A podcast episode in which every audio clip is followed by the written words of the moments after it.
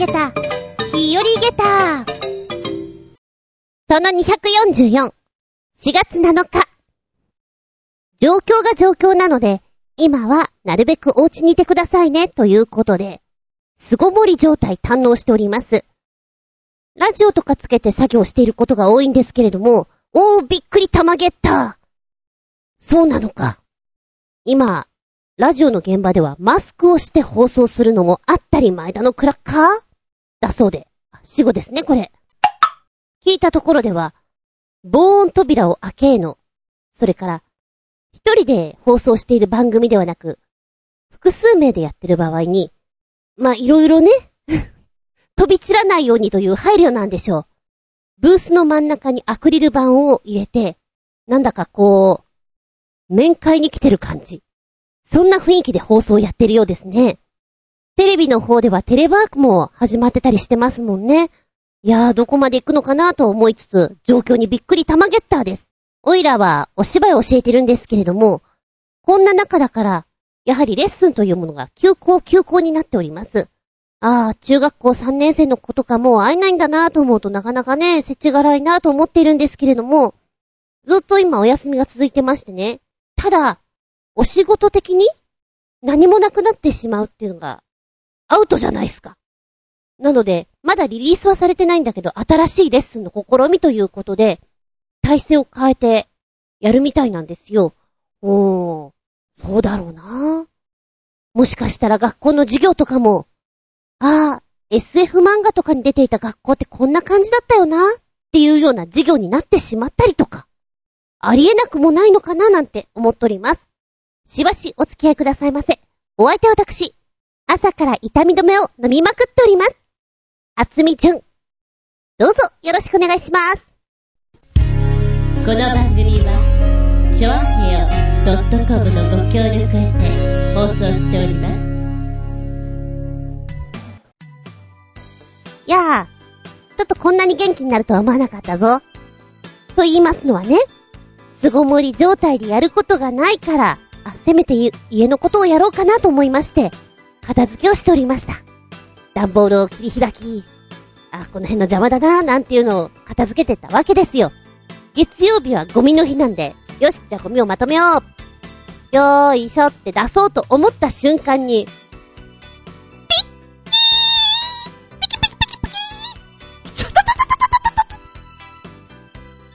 急に、あの、飛行疲れた感じって言うんですかね。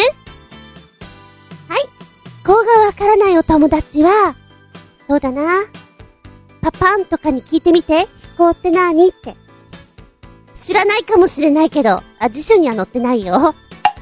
今までにない痛みが、ま、腰のあたりにですね、来たわけですよ。いかんっていうね。これはいかんやつ。びっくりたまげったね。で、やはり本能的に、あ、動いちゃいけないな、と思って、そろーり、そろーり、そろーりと部屋に戻ってったわけですよ。だゴミそのまんま。これは、いわゆるあれですか。ぎっくりな腰さんですか。来ちゃいましたか。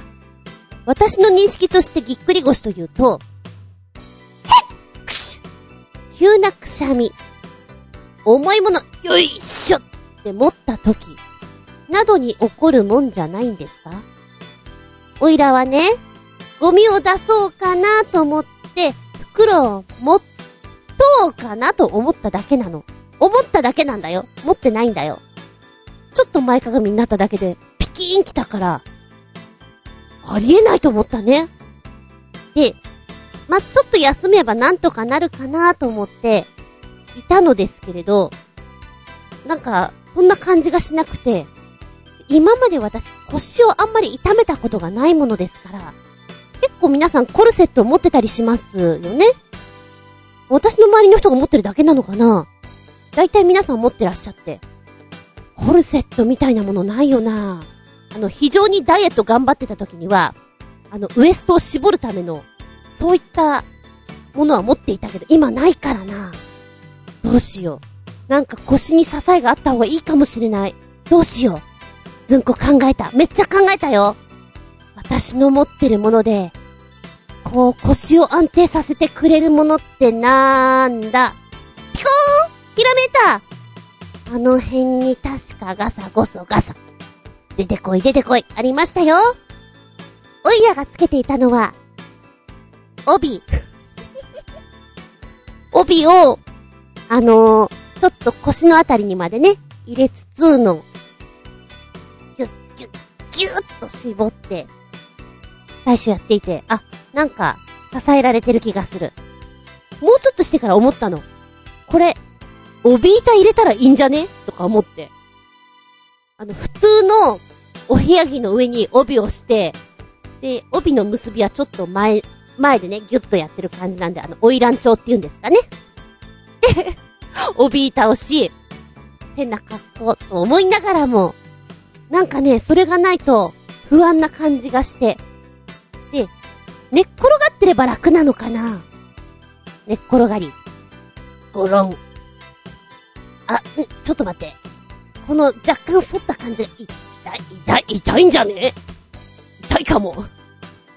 もはや、こう、普通に座って骨盤を立ててる状態が痛いので、前かがみになってしまう。ちょい反りも、ちょい前かがみも痛いんですよ。微妙なこの なんていうの？傾斜が楽で、なんだこれ？私これで大丈夫なのかなと思った。ただよ、これ重症化して病院に行かなきゃいけないっつったら嫌だなぁと思って、速攻アマゾンでこう、コルセットを買いまして。で、うちの姉はですね、昔から怪我が非常に多いんですよ。バレーボールをやっていたので、なんだ、常にどっか痛めてる人で。で、本人もそういう病気とか詳しいので、聞くと、まあ割といい答えが返ってくるんですね。で、こんな感じだけどどうしたらいいかののってこう、LINE して、お知恵拝借し、とりあえずその、帯と帯板取りなよって痛みがよくわかんないんだったらやめときなよって言われて、そうか、じゃあ取っとこう。でも月曜日は普通に仕事が入っているから、どうしようかな、これ起きれなかったらどうしよう。ネットを見ると、朝がだいたい腰痛の方って一番辛いんだって書いてあったのね。怖えな、そんなこと書いてあって。昨日の段階ではね、もう、立つのも、動くのもなんつうの、怠け者のようにぬるーって感じでした。動けないんだもんだって。これはやばいなもう、もう寝るか。で、寝てると、同じ体勢が厳しいので、痛くて起きちゃうんだよね。寝れないじゃんっていうんで、ずーっとお布団の中ぐるぐるぐるぐる動いてる感じで。でもね、一晩経ったら、ちょっとだけ動きが良くなった。あのー、朝ぬるーって動いていたら昔のロボットみたいな動きをしてるねって言われた。なんだろう、なんか言われてることが分かって、そうか、私は今昔のロボットみたいなんだと思って。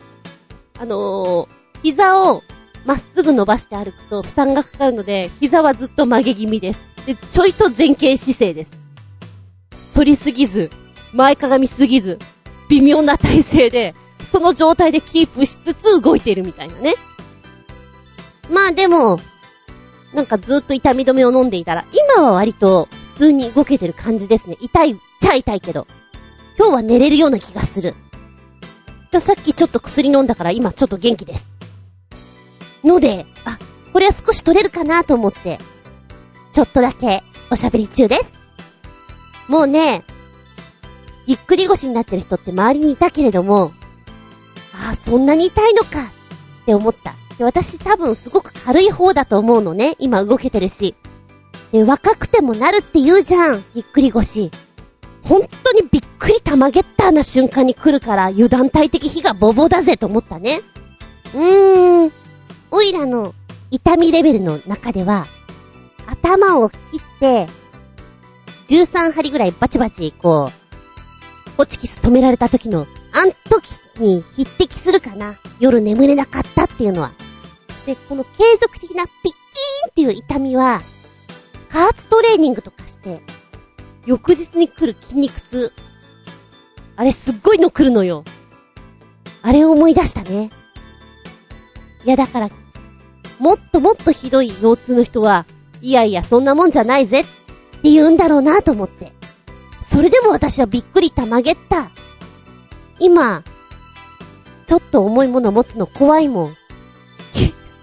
昨日は、ノート一冊、携帯一個持つのでも、痛い、痛いってなってたからもう全然ね、ダメダメでした今日は、あの、ノートパソコンぐらいは持って動けてます。よかった。いやー、嘘ーんって思った瞬間です。本当に。これさ、一人暮らしで、食材とかもあんまり買い込んでなくてこんな状態になってしまったら、もうどうしようもねえなと思った。うん。いや、みんなも気をつけとけよ。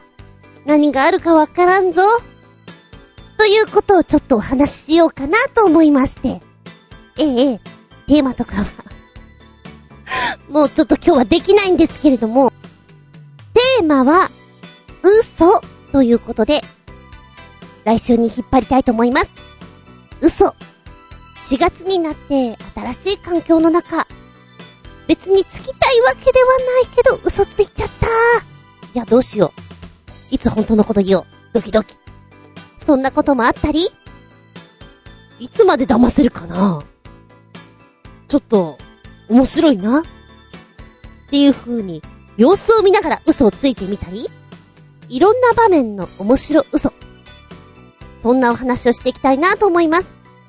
で、今さ、まあ、特に今年は、ちょっと暗い出だしになってしまってるというか、エイプリルフール、こんなのがあったよ、ドーンっていうのはなかなかしにくかったと思う。実は、企業サイドのエイプリルフールに向けてのネタっていうのが私すごく好きで、毎年楽しみにしてるんです。今年何かなワクワクって。だからちょっと残念だなっていうところもあるんですけれども、あんまりこう、やりすぎてしまうと不謹慎だぜ、おい怒られてしまうのかもしれないけど、なんかそういう遊び心も大事じゃないかなと思うのでゲスよ。うん。で、ちなみに、嘘、本音、こういうのが絡んでくるとお話ってすごくドタバタしてきて、バレないように、必死でこう慌てる主人公の表情だったり、ありえない設定だったりっていうのが、全体的に見て、嘘というテーマは私、好きなんですよね。ああ、どうせ今、家にいることが多いからこれ見てみたいなと思ったのが、2017年の映画です。嘘800。あんまり日本の映画っていうのは見ていないんですけれども、中井貴一さんと佐々木蔵之介さんが出ている、古物商と陶芸家を中心に、幻の利休の茶器をめぐる騙し合いのバトルをユーモアたっぷり描いたという作品。渋い役者さんが、どんなコミカルなことをやってくれるのか楽しみだなぁと思いつつ見てみたいと思います。この作品は人気があったんですね。続編があります。んで、えー、海外版でいくと、嘘というと、まあ、いろんなネタありますけれども、ああ、もうまさにこれなのかな。ジム・キャリーのライアー・ライアー。えー、ジム・キャリーは超一流の弁護士を演じております。どんなに無理な依頼でも彼は得意の嘘で無罪を勝ち取ってしまう凄手です。どんな時でも嘘をついて切り抜けるという技、私生活でもそれをやるわけなんですけども、家でもそんなことやられたらちょっと嫌ですよね。彼の奥様、オードリーは愛想を尽かしまして、息子のマックスを連れて出て行ってしまうんです。それでも、彼は嘘をつくことをやめませんでした。自分の息子のマックスの誕生日のパーティー、ここもすっぽかしちゃうんです。でも、その時も適当な嘘でごまかしてしまいます。傷ついたマックスは、パパが一日だけでも嘘をつきませんようにと、神様にお願いするんです。するとなんてことでしょう。フレッチャーは、絶対に嘘がつけないようになってしまうんです。そして、彼の人生は一変するんですという作品。ジム・キャリーは、あの、口がちょっと大きいのが特徴的じゃないですか。そして笑顔がにって笑った時のあの、間合いですとか、そういうのが素敵だなと思って、ああ、これも見てないので興味深い。見たいと思っております。今日は、ちょっとだけお話ししようと思っただけなので、次週、テーマは取り残し、嘘でお届けしたいと思います。え今日は何の話？あ、そうそう、私の腰が痛かったよっていう話。ではでは、皆さんも巣ごもり楽しんで。ええー、飽きちゃったよ。ダメダメそんなのは。楽しむという気持ちが大事なんじゃよ。じゃあね。バイバイキン。